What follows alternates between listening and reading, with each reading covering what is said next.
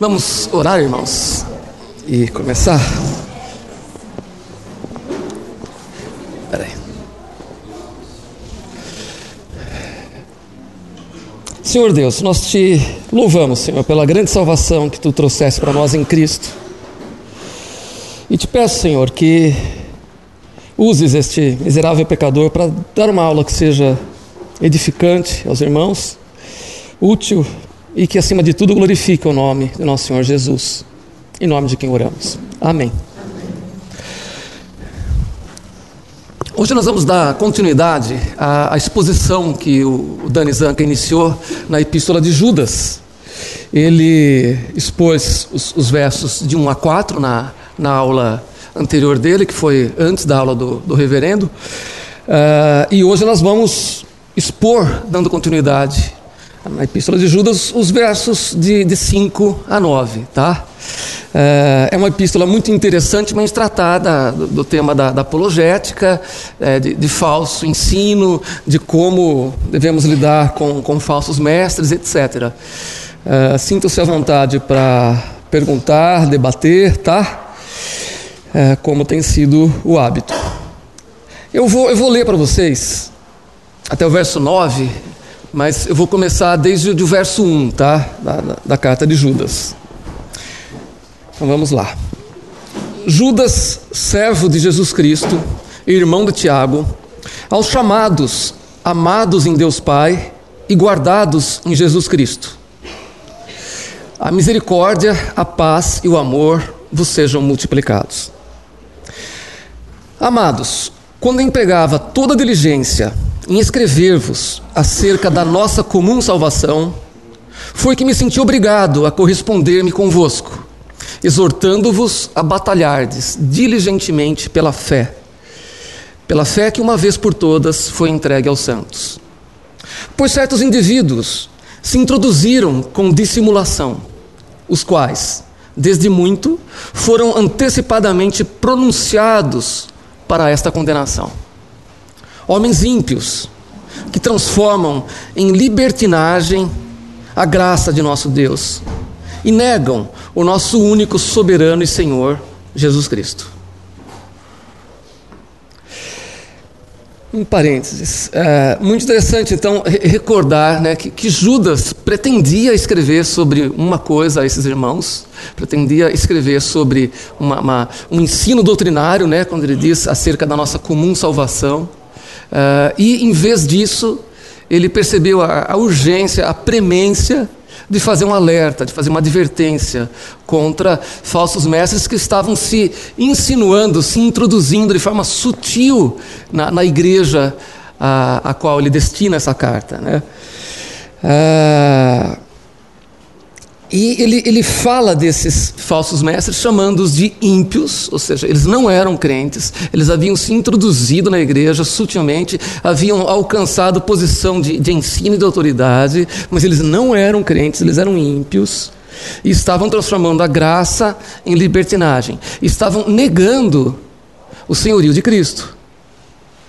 Em seguida, é o que a gente vai ler agora, Judas dá alguns exemplos históricos de quando isso já aconteceu na história da igreja. Exemplos históricos que servem para é, jogar luz, né, produzir discernimento no, nos seus ouvintes, para que eles possam ficar atentos para aquilo que está acontecendo na igreja deles nesse momento.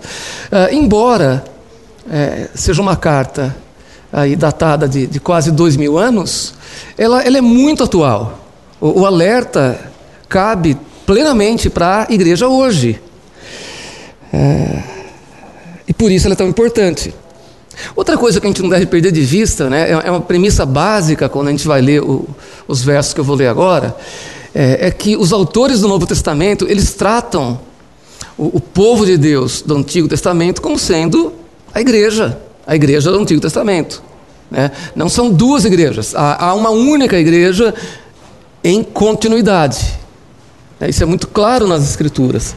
É, ou, seja, quando a gente vê os, os eventos descritos no Antigo Testamento, a, a, gente não deve enxergar isso como eventos é, ocorridos a um povo distante, numa terra distante. Lá, o povo hebreu, no deserto, Né? Não, eles são o nosso povo. Né? São nossos eh, ancestrais, são, são nossos pais na fé. Então, assim, é, a, a, consonância e a, e a, fluidez é tamanha né, que tudo o que ocorreu com eles serve de alerta para nós, porque pode ocorrer conosco. Ah, e, e Paulo deixa claro que tudo o que ocorreu com eles foi registrado para o nosso proveito. Então é, é para isso que há o registro e é por isso que é importante aprendermos com o exemplo do, do povo de Deus no Antigo Testamento. Continuando o texto. Judas então diz: é, Quero, pois, lembrar-vos, embora já estejais cientes de tudo, uma vez por todas, que o Senhor, tendo libertado um povo, tirando-o da terra do Egito, destruiu depois os que não creram. E a anjos, os que não guardaram o seu estado original, mas abandonaram o seu próprio domicílio, ele tem guardado sob trevas, em algemas eternas, para o juízo do grande dia. Como Sodoma e Gomorra e as cidades circunvizinhas, que, havendo-se entregue à prostituição como aqueles, seguindo após outra carne, são postas para exemplo do fogo eterno, sofrendo punição. Ora, estes, da mesma sorte, quais sonhadores alucinados, não só contaminam a carne, como também rejeitam o governo e difamam autoridades superiores. Contudo, o arcanjo Miguel, quando contendia com o diabo e disputava a respeito do corpo de Moisés, não se atreveu a proferir juízo infamatório contra ele. Pelo contrário, disse: O Senhor te repreenda. Esse é o texto. Alguma questão sobre o texto antes de começarmos? Não, tranquilo, né? Um texto de fácil entendimento. Todo mundo já ficou tudo muito claro, né? Muito bem. Uh, Judas nos dá três exemplos, tirados todos, uh, não tirados exatamente do Antigo Testamento, uh, alguns aí a gente vai ver são tirados da, da tradição judaica e não, não se encontram no Antigo Testamento, né? o primeiro deles se encontra no Antigo Testamento, nós vamos começar pelo primeiro. Cada um desses exemplos é, é uma história que é parte da história maior de Israel. Né? E aí, lembrando, Israel somos nós. Né? Israel é a igreja de Deus. Né? É... O primeiro exemplo é retirado da história de Israel no deserto. Né? Vamos ah, abrir suas Bíblias, irmãos, no livro de Números, Números capítulo 14.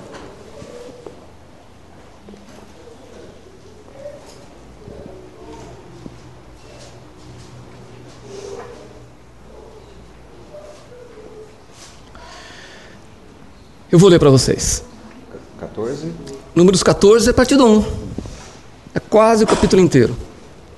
É, Levantou-se, pois, toda a congregação e gritou em voz alta. E o povo chorou aquela noite. Números 14, 1. Isso. Todos os filhos de Israel murmuraram contra Moisés e contra Arão. E toda a congregação lhes disse: Tomara tivéssemos morrido na terra do Egito, ou mesmo nesse deserto e por que nos traz o Senhor a esta terra? Para cairmos à espada? E para que nossas mulheres e nossas crianças sejam por presa? Não nos seria melhor voltarmos para o Egito? E diziam uns aos outros: Levantemos um capitão e voltemos para o Egito. Então, Moisés e Arão caíram sobre o seu rosto perante a congregação dos filhos de Israel e Josué, filho de Num, e Caleb, filho de Jefoné, dentre os que espiaram a terra, rasgaram as suas vestes, e falaram a toda a congregação dos filhos de Israel, dizendo: A terra pelo meio da qual passamos a espiar é terra muitíssimo boa. Se o Senhor se agradar de nós, então nos fará entrar nessa terra e nos dará, terra que mana leite e mel. Tão somente não sejais rebeldes contra o Senhor, e não temais o povo dessa terra, porquanto, como pão, os podemos devorar. Retirou-se deles o seu amparo. O Senhor é conosco, não os temais. Mas apesar disso, toda a congregação disse que os apedrejassem. Porém, a glória do Senhor apareceu na tenda da congregação a todos os filhos de Israel. E disse o Senhor a Moisés: Até quando me provocará este povo? E até quando não crerá em mim? a despeito de todos os sinais que fiz no meio dele. Com pestilência o ferirei e o deserdarei, e farei de ti, Moisés, povo maior e mais forte do que este. É, vejam, É, nós temos uma, uma, tendência, quando a gente lê textos como, como esse, pelo menos eu tenho essa tendência, é, de não enxergar toda a, a dramaticidade do, do, evento, todo o drama envolvido ali, de minimizar é, assim a, a, a, intensidade do que está acontecendo ali. Muitas vezes a, Bíblia é até econômica nas palavras, de tal maneira que a gente lê isso numa passada e a gente não, não visualiza a, a, cena do que está acontecendo. Mas se a gente, por um instante, é, tentar é, vislumbrar o que está ocorrendo ali, é algo muito intenso. Por quê? Porque, de um lado, a gente tem toda a congregação do povo de Israel se opondo a Deus e duvidando dele, caindo na, na incredulidade e, por causa da incredulidade, no temor e murmurando. Ah, mas Deus nos trouxe para morrer nesse deserto. Mas é, eles estão falando isso aos prantos, em voz alta. Não estamos falando de um povinho pequeno. Tinha lá, entre é, os estudiosos é, calculam entre 600 mil ou mais de 2 milhões. É, e, e, nessa situação, a, a, rebeldia tomou conta do povo. É, é uma cena é, intensa, trágica e triste. Do outro lado, apenas Caleb, Josué, Moisés e Arão. E Caleb e Josué ficam tão indignados com o que eles estão vendo que eles rasgam as próprias vestes. Isso era um sinal, né, da, da, é uma forma de expressar a mais alta indignação. Ninguém saía rasgando as próprias vestes por uma coisa qualquer, porque a pessoa fica nu fica nua quando rasga as vestes. Né? É, é uma situação extrema. Né? E, e assim, é, não é um, um, Não é uma. Desculpem a, a comparação, mas não é um, um um, um, protesto de hoje em dia, de uma feminista rasgando um sutiã ou de um, um outro rasgando uma camiseta Ering. Né? As, as, roupas eram, eram pesadas, eram, eram densas. Você precisa estar muito irado para ter força suficiente para rasgar as vestes. Tem um, um drama grande acontecendo ali. Tão grande que Deus se manifesta. A glória dele ele aparece na sua glória de forma visível a todos. E Deus aparece para dizer o seguinte: até quando eu vou aguentar isso? É.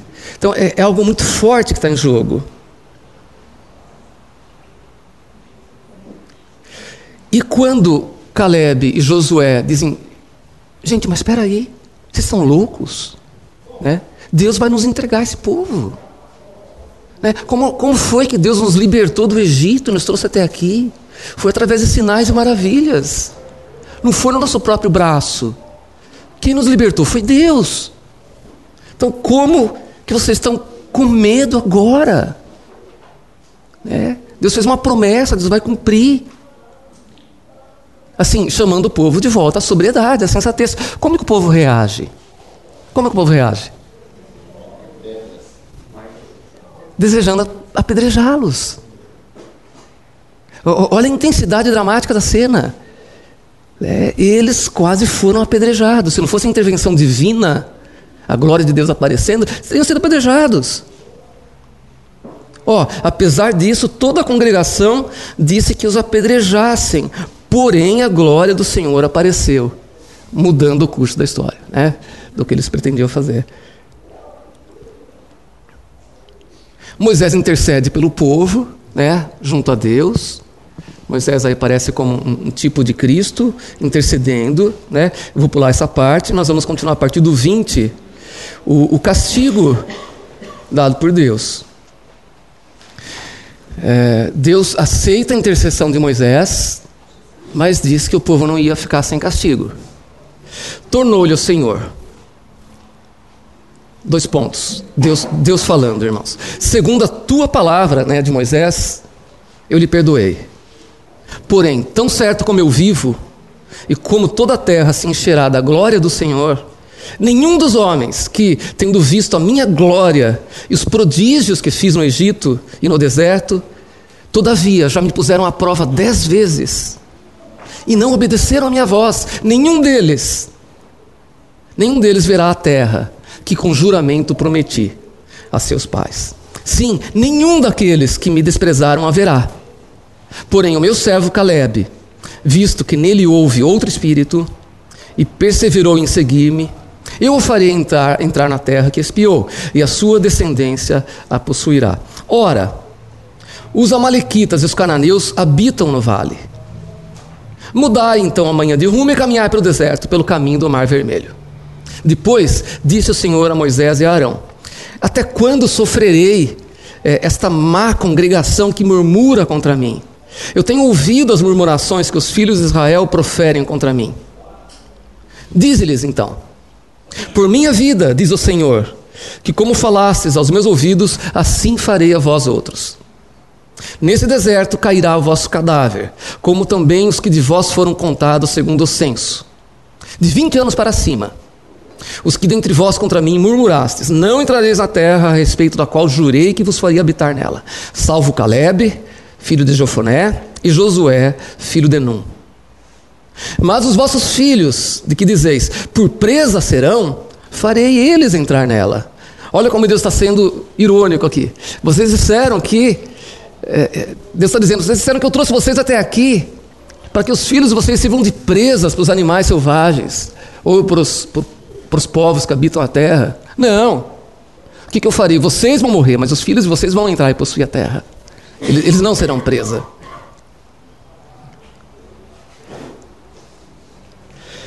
Porém, quanto a vós outros, vosso cadáver cairá nesse deserto. Então depois fala dos 40 anos e tal, tal, tal. Então é a isso que Judas se refere quando, quando fala do episódio do, do verso 5. É, é, e vejam, por que, que esse exemplo é importante para nós? Bom, é importante porque nós podemos cair na mesma incredulidade. Né? Na mesma. A gente pode professar a fé com a boca, mas no dia a dia murmurar contra o Senhor e não depositar nele aquela fé que implica numa eh, confiança expectante, positiva, né? Uma expectativa confiante e positiva. Mas tem um outro aspecto aí, né? E é interessante que é assim que está na Bíblia de vocês? Quero, pois, lembrar-vos, embora já estejais cientes de tudo uma vez por todas, que Jesus, tendo libertado um povo, tirando-o da terra do Egito, destruiu depois os que não creram. É assim que está na Bíblia, na Bíblia de vocês? É?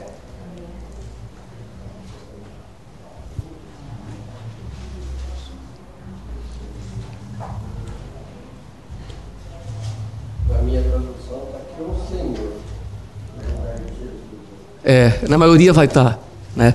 É, o interessante é o seguinte: é, eu não acho que muda muita coisa, não. Até porque, é, é, em geral, Quando está escrito Senhor, quer dizer o Senhor Jesus mesmo. Mas o, o interessante é que os manuscritos mais antigos e mais confiáveis está é, escrito Jesus.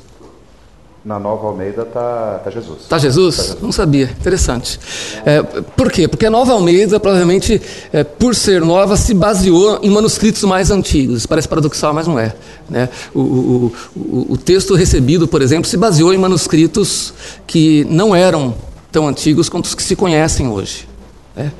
É, isso faz uma diferença interessante né? por, por várias razões. Né? É, Exato. Exato. Uh, que, que, que, diferença isso mostra? Uh, primeiro, Judas mencionava né, no, no verso 4 que esses falsos mestres negam o senhorio de Jesus. E aí ele faz a conexão. Né? Vejam, Jesus libertou um povo do Egito, mas depois destruiu os que não creram. Então, cuidado né? Cuidado com esses que não têm a Cristo como Senhor. Eu, eu, acho, é, é, é, eu acho essa informação importante para a igreja de hoje, porque né, a heresia sociana ela, ela, penetrou nas igrejas de tal maneira que assim o, o Jesus que se prega hoje é um Jesus fraco, né? Ah, assim é o é o Deus bonzinho, né? Perdoador, só amor, né? E de fato, Ele é Deus perdoador, né? Mas a, a, a, graça que se vende hoje é uma graça barata, né? que, não, que não implica em ter a Cristo como Senhor da sua vida. É... E essa ideia de que é, essa, essa cisão que muitos fazem. Ah, o Deus do Antigo Testamento era um Deus, Deus meio, meio mal, né? Assim, meio cruel, meio mal até, né? Assim. Mas Jesus veio mostrar uma, uma face bonzinha de Deus. Não, é o mesmo Deus. É o mesmo Deus. Quem executará juízo pessoalmente é Cristo no último dia.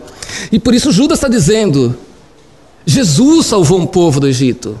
Mas em seguida, destruiu, matou os que não creram. Quais que não creram? Esses aqui, esses aqui do números, de números 14.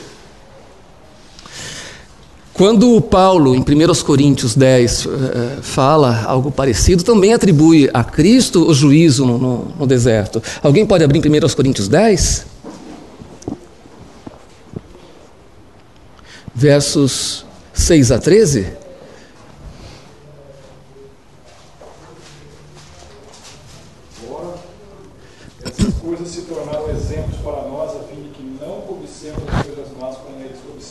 Ó, exemplos para nós. Não sejais idólatras, como alguns deles foram, conforme está escrito. O povo assentou-se para comer e beber, levantou-se para divertir-se.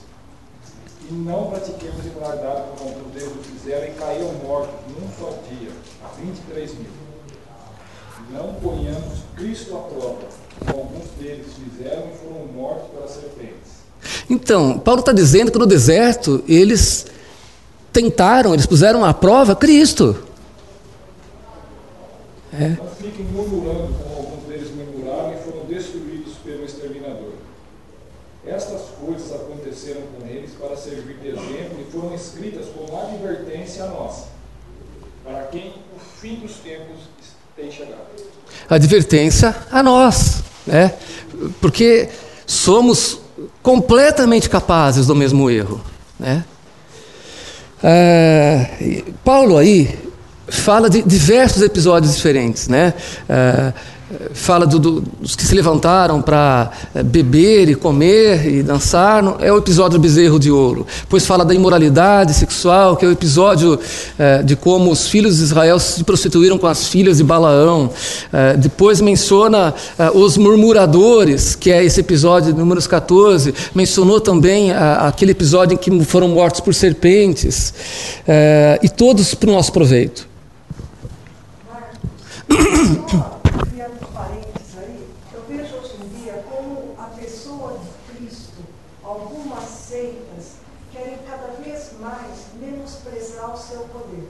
em Piracicaba está sendo distribuído nos convites nas casas, que sexta-feira agora, dia como sexta-feira santa, os testemunhas de Jeová estão convidando a população para uma reunião para comemorar a morte de Cristo, a morte de Jesus.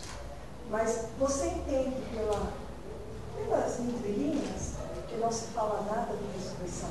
Sim. É uma maneira de iludir Sim. né, quem vai até eles que Jesus é mais um profeta. Sim. Nós vamos comemorar a morte. Mas felizmente os testemunhos de Jeová só, só enganam os que não são crentes. Né? O, o, o, risco que eu vejo é que, mesmo na igreja cristã, uh, hoje se prega um Cristo que não é o Cristo bíblico, muitas vezes. Né? Uh, e essa é a marca, segundo Judas, do, dos falsos mestres. Eles não reconhecem o senhorio de Cristo. Mas olha, vamos fazer um parênteses aqui. Não é que eles negam o senhorio de Cristo de boca. Não, eles, eles negam na forma como vivem. E é isso que Judas vai tratar aqui nos próximos versos. Isso que é importante. Então nós vamos seguir agora para o segundo exemplo. O, o, segundo exemplo trata de um caso de apostasia de anjos. Né? O verso 6. E a anjos, os que não guardaram seu estado original, mas abandonaram seu próprio domicílio, Deus os tem guardado sob trevas, em algemas eternas, para o juízo do grande dia. É, Judas está fazendo aqui uma citação de um livro chamado Primeiro Enoque, né, primeiro livro de Enoque, que não foi escrito por Enoque, o Enoque da Bíblia, ele foi escrito no período intertestamentário, né, naqueles 400 anos em que não houve revelação uh, especial de Deus ao povo, e não é um livro inspirado, mas o livro conta história, essa história particularmente, e outras conhecidas do povo judeu. E, Judas está escrevendo para pessoas que conheciam, que eram familiarizadas com a história, né, que sabiam do que ele estava falando. Né? É, é, esse é o próximo exemplo também. É, e vejam, o que é relevante para a gente nesse, é, nesse exemplo dos anjos? É relevante que Deus não poupou a anjos de juízo. Não poupou a anjos quando esses anjos abandonaram sua posição original, transgrediram seus limites, ultrapassaram seus limites.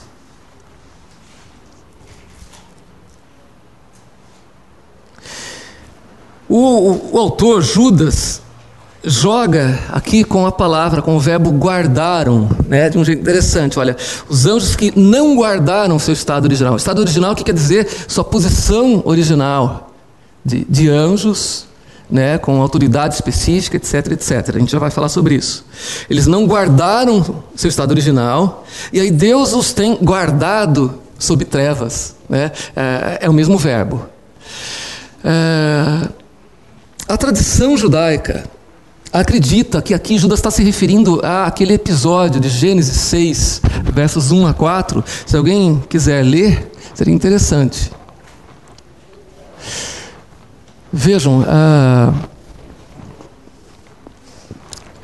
a, a ideia de que esse texto fala de anjos caídos é uma ideia que foi prevalente na tradição judaica por séculos antes de Cristo e na, na, na, tradição judaica, pelo menos até o segundo século. E foi a, a, ideia prevalente também na tradição cristã, pelo menos até o terceiro ou quarto século, pelo menos até Agostinho. Depois mudou.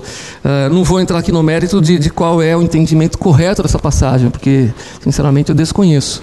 Se, se o pastor Wellington quiser se, se posicionar. Uh, não, então vamos seguir. uh, quem pode ler Gênesis 6, de 1 a 4?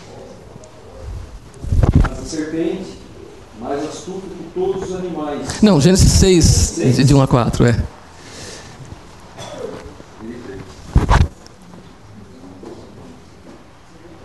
Quando as pessoas começaram a se multiplicar sobre a face da terra e tiveram filhas, os filhos de Deus viram que as filhas dos homens eram bonitas e tomaram para si mulheres, aquelas que, entre todas, mais lhe agradaram Então o Senhor disse: O meu espírito não agirá para sempre no ser humano, pois este é carnal, e os seus dias serão cento e vinte anos. Naquele tempo havia gigantes na terra, e também depois, quando os filhos de Deus possuíram as filhas dos homens, as quais lhes deram filhos, esses foram valentes, homens de renome na antiguidade. O Senhor viu que a maldade das pessoas haviam se multiplicado na terra que todo o desígnio do coração delas era continuamente mal. Então o Senhor ficou triste por haver feito o ser humano na terra, e isso lhe pesou no coração. Uh, e então Deus. Uh, não, é, é, o dilúvio? Não, é, é, o Senhor disse: Farei desaparecer da face da terra o ser humano e beleza. Sim. O, o, dilúvio foi uma resposta de Deus ao que tinha acontecido ali. Né? Uh, os dois entendimentos principais dessa passagem assim, são os seguintes: Santo Agostinho defendeu muito bem a posição de que é, filhos de Deus aí é, remete à linhagem é, de, de Sete, né, o terceiro filho de Adão e Eva, é, que passou a, a, a, proclamar o nome do Senhor, como diz no, no capítulo anterior de Gênesis, e filhos dos homens, a descendência de Caim. Então você teria, é, Agostinho vai dizer, a cidade de Deus é a cidade santa do, do, povo eleito e a cidade dos homens, que era a cidade de, de Caim e da linhagem dele. Né? É, e que aí ou teria havido então uma, uma miscigenação que não deveria ter havido, que prejudicaria a linhagem da qual viria uh, o, o, Messias. Uh, houve uh, o surgimento de desejos pecaminosos na, na, na linhagem santa ali, é, a ponto de procurar as, as mulheres da descendência de, de, Caim. Mas o entendimento da, da tradição é outro. O entendimento é que filhos de Deus aí quer dizer anjos, anjos, anjos que saíram da sua posição original ao se atraírem por mulheres humanas e uh, coabitar com elas. Né? Uh, e Judas, no texto dele, está falando do entendimento dessa tradição. Anjos que uh, transgrediram seus limites de, de posição, de autoridade, saíram da sua esfera celestial, caíram, portanto, de sua posição uh, e vieram à Terra interferir nos negócios humanos. Né? É, possivelmente, possivelmente também com o mesmo objetivo de é, uma interferência na, na, linhagem da qual deveria vir o Messias. Esse, mas enfim, qual o problema desses anjos? Não guardaram sua posição. Houve uma transgressão e um não reconhecimento de autoridade. É, Judas quer usar isso como exemplo né, para a questão de transgressão de limites e não reconhecimento de autoridade. O resto não é muito importante nessa hora. O que, o que tem um detalhe interessante é o seguinte: o que Deus fez com, esse, com esses anjos? Deus os tem guardado em trevas. Mas essa punição de estar guardado em trevas não é nada para aquilo que acontecerá com eles no último dia. Né? Guardado em trevas para o grande juízo do último dia. Ou seja, né? Por mais né, cadeias que eles estejam agora, ainda assim o juízo será pior. Terceiro exemplo, né? como Sodoma e Gomorra. O como aí é assim, igualmente, né? igual Sodoma e Gomorra e as cidades circunvizinhas, que, havendo se entregado à prostituição como aqueles, como aqueles quais? Ó. Oi? Não. Os anjos. É, exato. Ou, seja, mencionando que os anjos se entregaram à prostituição, né, segundo a tradição aí. É, então, como Sodoma e Gomorra é a cidade circunvizinhas que, havendo se entregado à prostituição, como aqueles, seguindo após outra carne, são postas para exemplo do fogo eterno sofrendo punição. Uh, duas coisas importantes aqui sobre isso. A primeira é que esse seguindo após outra carne, Tá? É, é controverso o que significa, não há consenso. Né? Será que outra carne quer dizer que os habitantes de Sodoma foram lá atrás do, dos anjos, dos dois anjos que foram avisar Ló e a família, né? É, sem dúvida, os anjos eram outra carne, né? Mas quando os anjos foram para Sodoma e Gomorra, o juízo de Deus já estava decidido, né? Eles foram só para livrar Ló e a família. Então, penso que de, não faz tanto sentido. É, mas sabemos da imoralidade sexual que havia em Sodoma e Gomorra. E aí, possivelmente, outra carne quer dizer uma carne diferente daquela que você deveria desejar. Né? Ah, a carne que o homem deve desejar é a carne da mulher. Né? Aqui, outra carne pode se referir à carne de um outro homem. Né? Ah, também não, vejam é, essa questão do, do, do, do homossexualismo é, é, controverso se o homossexualismo foi a razão do juízo ou já foi execução de juízo da parte de Deus. É, por quê? É, Paulo, em Romanos 1, deixa claro que quando Deus deseja exercer juízo, ele entrega pessoas a desejos homossexuais. Isso já é execução do juízo, não é, causa de juízo. E a, a, Bíblia também demonstra que o, o pecado de, de, Sodoma e Gomorra né, pode não ter a ver com sodomia, que é como ficou conhecida a prática. Uh, alguém pode abrir em Ezequiel 16?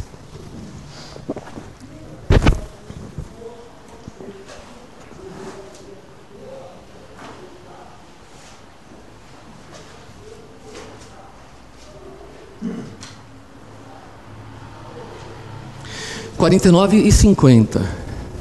Ezequiel 16, versos 49 e 50.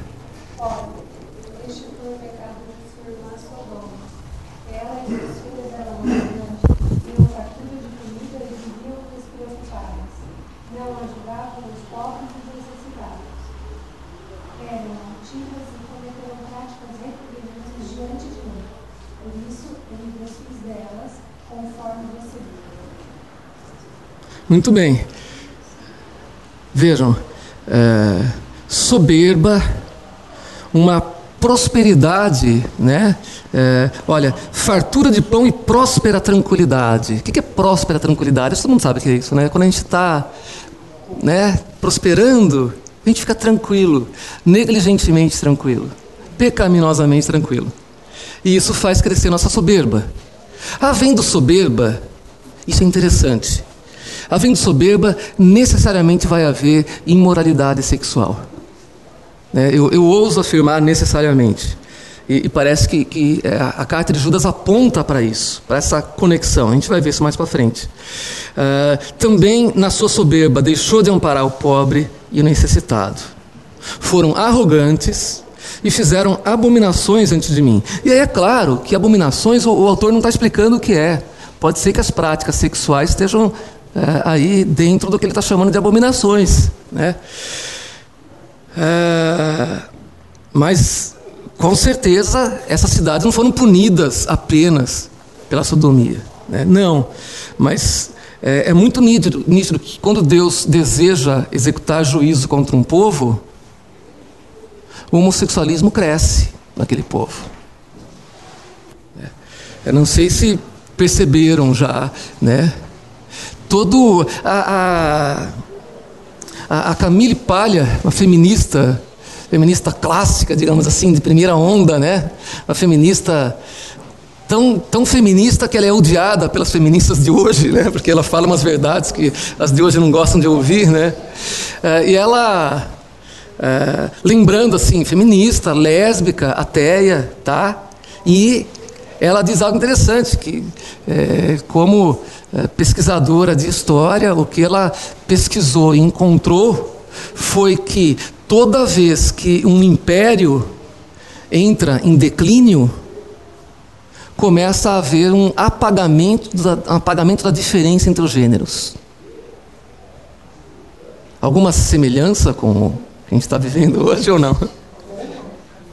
Sim, Roma, exato, ela cita Roma, Grécia, depois Roma, né? Luxemburgo. Luxemburgo? O primeiro-ministro lá, que a esposa dele, que é homem? Não, mas aí não é Luxemburgo, é o Ocidente. Né? Não, mas é nesses pontos aí, você pega lá a foto, estava vendo aqui do, do, da- das primeiras damas da, da União Europeia. Sim, a Suécia, é, cara lá no meio das primeiras damas lá. Como primeira-dama, né? E a presidente da Suécia é mulher também, casada com outra mulher. Todas as ministras são mulheres e feministas. Agora, É. os representantes já estão já ah, publicando como Sim. padrão de, relacionamento, aí já não é mais na, Sim. underground, na, subcultura, né? Sim. Aí é já na, na, na- na cúpula né, de como É. a sociedade deve se. É, é, mas também não é só a cúpula, né? O, o- o, é, assim, o crescimento do homossexualismo na, na- na sociedade é um indicativo. Gente, nu- nunca foi desse jeito, né? A gente é, sempre teve, né? Mas nunca foi desse jeito. O crescimento é grande, sim. É, e isso deve servir de alerta. Acho que a gente está vivendo um momento meio particular da história, né? Assim, o que está acontecendo não é fruto da bondade de Deus, né? Ah, e a segunda coisa importante sobre Sodoma e Gomorra, olha, são postas para exemplo, exemplo do fogo eterno sofrendo punição. Ah, tem algo interessante, né? Não foi o juízo de Deus não foi só contra Sodoma e Gomorra, contra pelo menos mais duas ou três cidades circunvizinhas, que a Bíblia cita o nome, que eu não lembro agora de cabeça. Foram mais cidades envolvidas. Era uma região muito próspera. Era uma região extremamente fértil. Tão fértil que quando Abraão e Ló precisaram ah, escolher para onde iam, e Abraão deixou para o sobrinho dele escolher primeiro, Ló olhou para aquelas planícies férteis e Sodoma e falou: ah, é para lá que eu vou. Era uma região fértil, próspera, bela, rica. Os reis eram extremamente ricos e poderosos. E no seu juízo, Deus decretou que nada nunca mais cresceria lá. E foi o que aconteceu até hoje. Né? Tudo ficou tão salgado que nada cresce lá, nem, nem grama, nem mato cresce. Nunca, nunca vai crescer. É, e isso é só um, um- tipo do verdadeiro fogo da condenação eterna. Né? Essa não é a condenação eterna, é uma con- condenação temporal. Eterna é pior. É, por fim, Judas nos diz o seguinte sobre os falsos líderes, né, que, dos quais ele visa alertar esta igreja para a qual ele está escrevendo. Ora, estes, estes quais? Esses falsos líderes de quem eh, ele está alertando a igreja, esses da mesma sorte, quais sonhadores alucinados, não só contaminam a carne, como também rejeitam governo e difamam autoridades superiores. Três características. Eh, mas primeiro, Vejam, ora, estes, os líderes dos quais eu quero alertar vocês, da mesma sorte, da mesma sorte quer dizer, igualmente, igualmente a- aos exemplos anteriores, ou seja, eles agem igual, são iguais e fazem igual.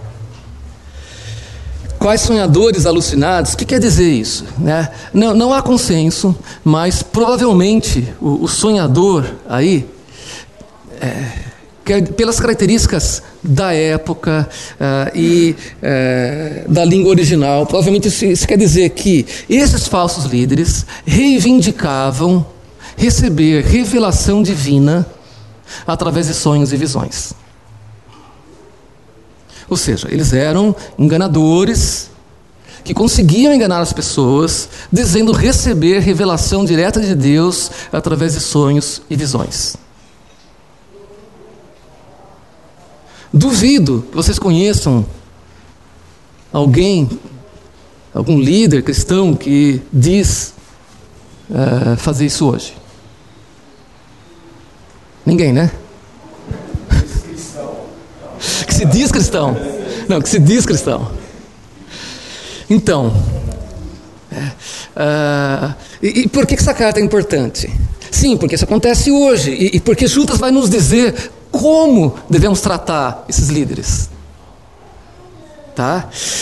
É, outra coisa, as, as três coisas que Judas diz que eles fazem: eles contaminam a carne. O que, que quer dizer contaminar a carne? Imoralidade sexual.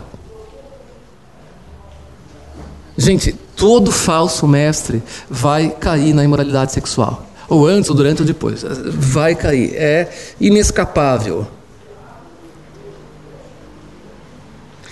É, contaminam a carne, rejeitam a autoridade.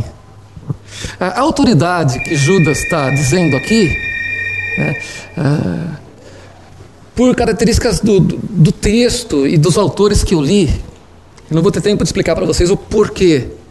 Mas Judas não está falando aqui, provavelmente, de autoridade eclesiástica. É, tem algumas razões para a gente é, duvidar disso. Mas está tá falando da autoridade que eles negam, que Judas afirmou que eles negam, lá no verso 4. Qual é a autoridade que Judas afirmou que eles negam?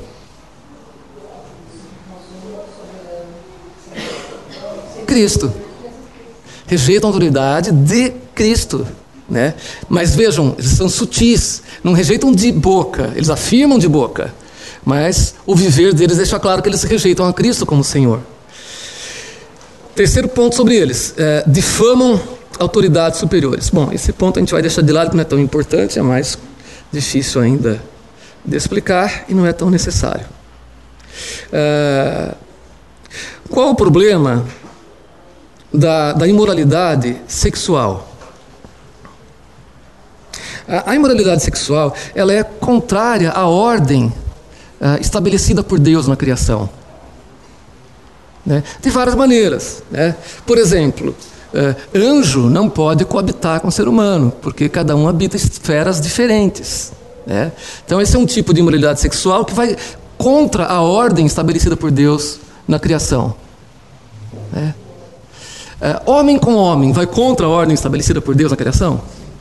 Sim. provocar vocês agora com uma pergunta. É, mas antes disso, olha, olha que interessante nos, nos exemplos. Né? É, primeiro exemplo que ele dá, na verdade, segundo, anjos com mulheres humanas. Né? Gênesis 6. Depois, homens com anjos. No caso do, dos anjos que foram salvar a família de Ló, em Sodoma. Então, é, é, lembrando, ir atrás de outra carne, né? E a pergunta provocativa é: Adultério, né? É, é, é ir atrás de outra carne nesse conceito ou não?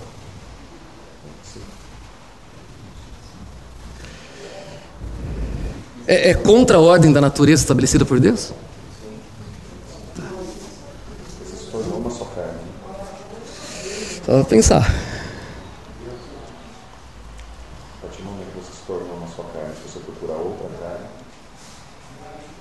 Faz sentido, né? Faz sentido. Sem dúvida está rejeitando a autoridade de Cristo, verdade. Então, olha o perigo, gente. Né? É... É, o perigo é muito grande. Né? Assim, nosso, nosso Deus é, é severo com relação à imoralidade sexual, porque ela nunca vem desacompanhada, como Plínio falou, da negação da autoridade de Cristo. Né? O problema não é o ato, o comportamento meramente, né? também são problemáticos, mas a negação da autoridade de Cristo. Mas isso são parentes, vamos voltar. Né? É, eu, eu, escrevi aqui assim, algumas razões para as advertências de Judas e por que elas são pertinentes para nós hoje.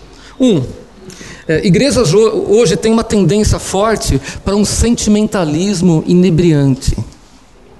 Né? É, eu sei que vocês vão entender o que eu quero dizer com sentimentalismo inebriante. Né? Por exemplo, tipo de louvor que favorece o, o, estado, quase um estado de êxtase, né? Uh, e, e, mas qual o problema do sentimentalismo inebriante, né? Uh, Judas vai chamar isso mais para baixo na carta dele de sensualidade, quando ele diz que os, esses falsos mestres são sensuais. Né? Sensual aí não tem um sentido só sexual. Sensual é o seguinte: é apelar de forma inapropriada ou uh, demasiada aos órgãos dos sentidos. Né? E, e nosso Deus, é, Ele é o Deus que criou nossas emoções. As emoções são boas, não são ruins. Mas digamos que é, é mais ou menos a diferença entre uh, degustar um vinho para a glória do Senhor ou se embriagar com ele. Né? O sentimentalismo inebriante, né? Ele embriaga. Embriaguez não é boa. degradação moral no meio da igreja. esse é um dos aspectos em que, em que Judas bate forte. Né? E esse é um problema muito presente na igreja hoje. Outra razão pela qual essa carta é importante. A igreja hoje frequentemente falha em pronunciar um juízo definitivo contra falsos mestres devido a uma definição inadequada de amor que ela tem. Quando Judas nos diz que eh, temos uma luta a realizar como cristãos, e, essa luta implica em estabelecer um juízo definitivo contra falsos mestres e falso ensino. Né? Outro ponto: é, Judas pretende nos encorajar a lutar, né? pretende nos deixar prontos para a ação. Né? É, lutar contra inimigos que são sutis e perigosos, ainda mais perigosos por serem sutis. Né? São inimigos que não estão fora da igreja, que estão dentro, que eles entraram sorrateiramente, alcançaram posição na igreja, né? e tem uma coisa que devemos fazer, que é lutar.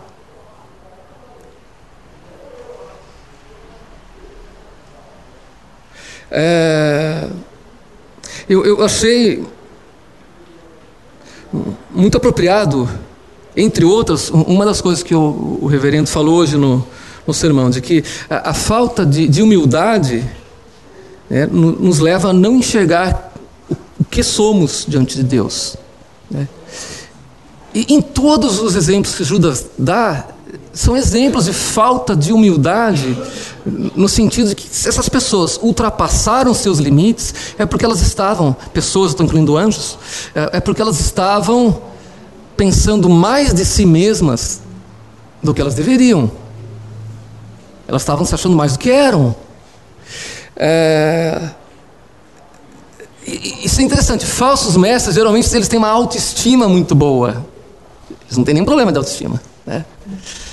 São, são super confiantes em si mesmos, mas incrédulos no coração com relação a Cristo. A carta de Judas ainda nos lembra que um, um ensino errante e um viver dissoluto né, tem consequências drásticas. E o primeiro geralmente leva ao segundo. Né? O ensino errante vai levar ao comportamento dissoluto. E vejam, ela não é um alerta exagerado feito por alguém de temperamento exasperado. Né? Porque quando a gente lê esses versos que eu li, parece, né, a gente consegue imaginar um, um uh, alguém muito duro falando, aquela imagem que as pessoas em geral têm do que é um, um conservador, né? Conservador é alguém duro nos seus juízos, inflexível, né? Que fala sem amor.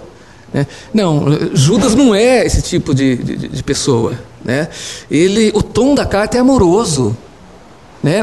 Percebam que o tempo todo o tom da carta é amoroso e que ele está amorosamente escrevendo para pessoas que ele ama, para alertá-las de, de um perigo mortal.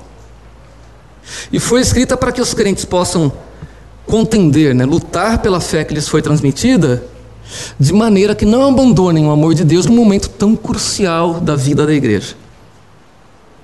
E aí, acho importante lembrar, né, que um, uma das formas pelas quais isso se dá hoje, na igreja de hoje, é a, a negação da, da necessidade de, de, de, credos e confissões, por exemplo. Esse é um aspecto. É, e muitas vezes o pretexto que se usa para se negar a importância, a relevância de credos e confissões é dizer: não, meu credo é a Bíblia. Né? É, gente, é, é, impossível não ter um credo, ainda que a pessoa acredite que não tenha. Só que ela vai ter o crédito dela. Que é muito mais arriscado ter o crédito dela do que ter um crédito que foi estabelecido né, é, pela tradição da, da igreja. Ah, seria o cruz credo, né? Deus me livre. Boa. Entre o cruz credo e os, os credos da tradição da igreja, o credo apostólico, o credo de Atanásio, né, que são é, assim, veja, a gente não está aqui dizendo que eles equivalem às escrituras, nem que eles são inerrantes como a escritura. Não, o ponto não é esse. O ponto é que eles são representações fiéis à escritura, foram extraídos dela e sintetizam de forma organizada a nossa fé. É, igrejas que não são confessionais, não são confessionais por negarem né, a relevância eh, de, de possuírem um credo ou uma confissão, são igrejas que estão na situação de risco que, o, que Judas procura alertar. Porque elas vão ser vítimas fáceis de falso ensino e falsos mestres. Porque não, elas não têm como comparar e discernir. Né? É, então, esse é, é um dos perigos. É, vejam, vou resumir numa frase. No nosso caso, hoje, eu acredito que lutar pela fé e defender a fé, a fé que nos foi transmitida, implica necessariamente em defender credos e confissões que é, professamos. É, é, implica isso. Né? Não só isso, mas implica isso também. Né?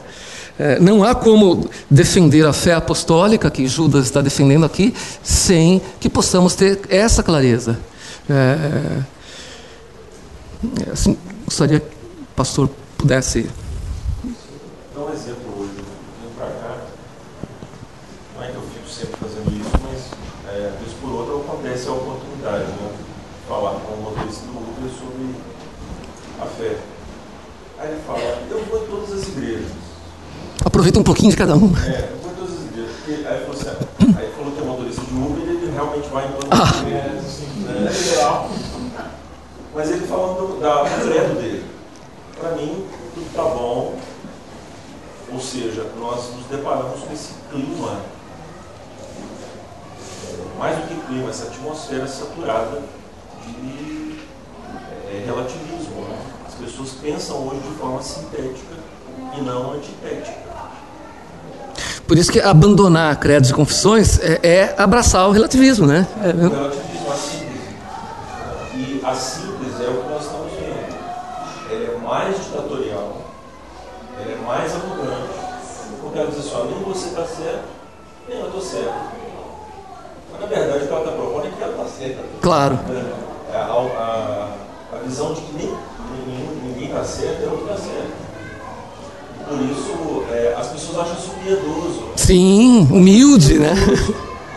Mas isso anula o debate, anula, anula a estabilidade do dogma, do dogma. E, portanto, nós ficamos assim, nesse, nessa conversa de maluco, Sim. conversa de doido. Sim. Eu acho que isso cai um pouco também em não respeitar autoridades. Certo? Sim. Pontos. O Ah, credo o é uma pastor falou autoridade. isso, mas nesse ponto eu não concordo. É melhor não vamos discutir não com o pastor, mas Jesus está aqui comigo. Mas, mas isso daí não, não concordo. Isso aí. O senhor pode orar por nós, pastor? Senhor Deus, nós te louvamos pela tua palavra, pois ela nos dá ciência de que a vida cristã não é um mar de rosas, mas é uma vida de batalha, de luta.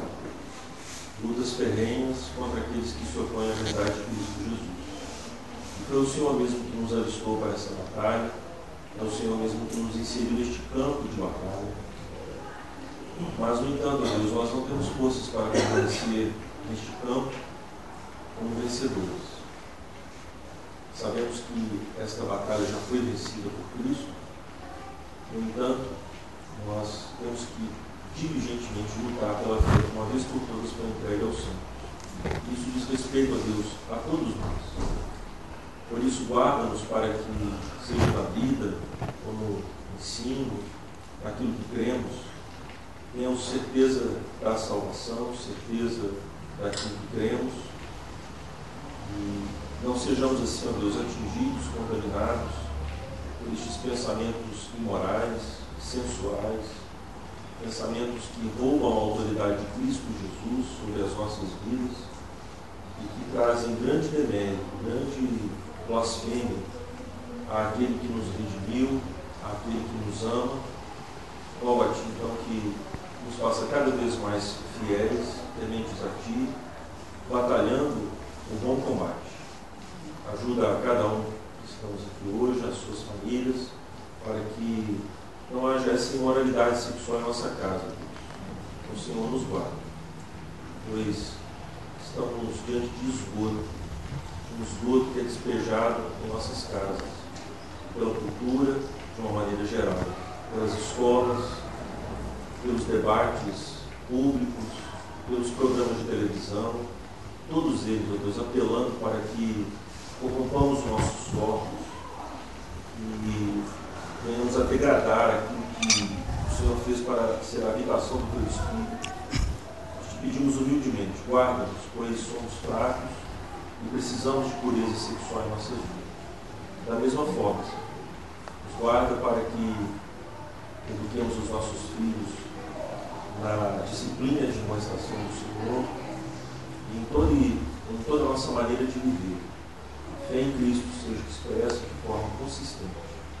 Dá-nos força. Sem ti perecemos. Mas com o Senhor temos certeza da vitória. É no nome de Jesus, o teu Filho, nosso grande vencedor, grande gladiador, esmaga a cabeça da serpente. Nós oramos. Amém. Amém, Senhor.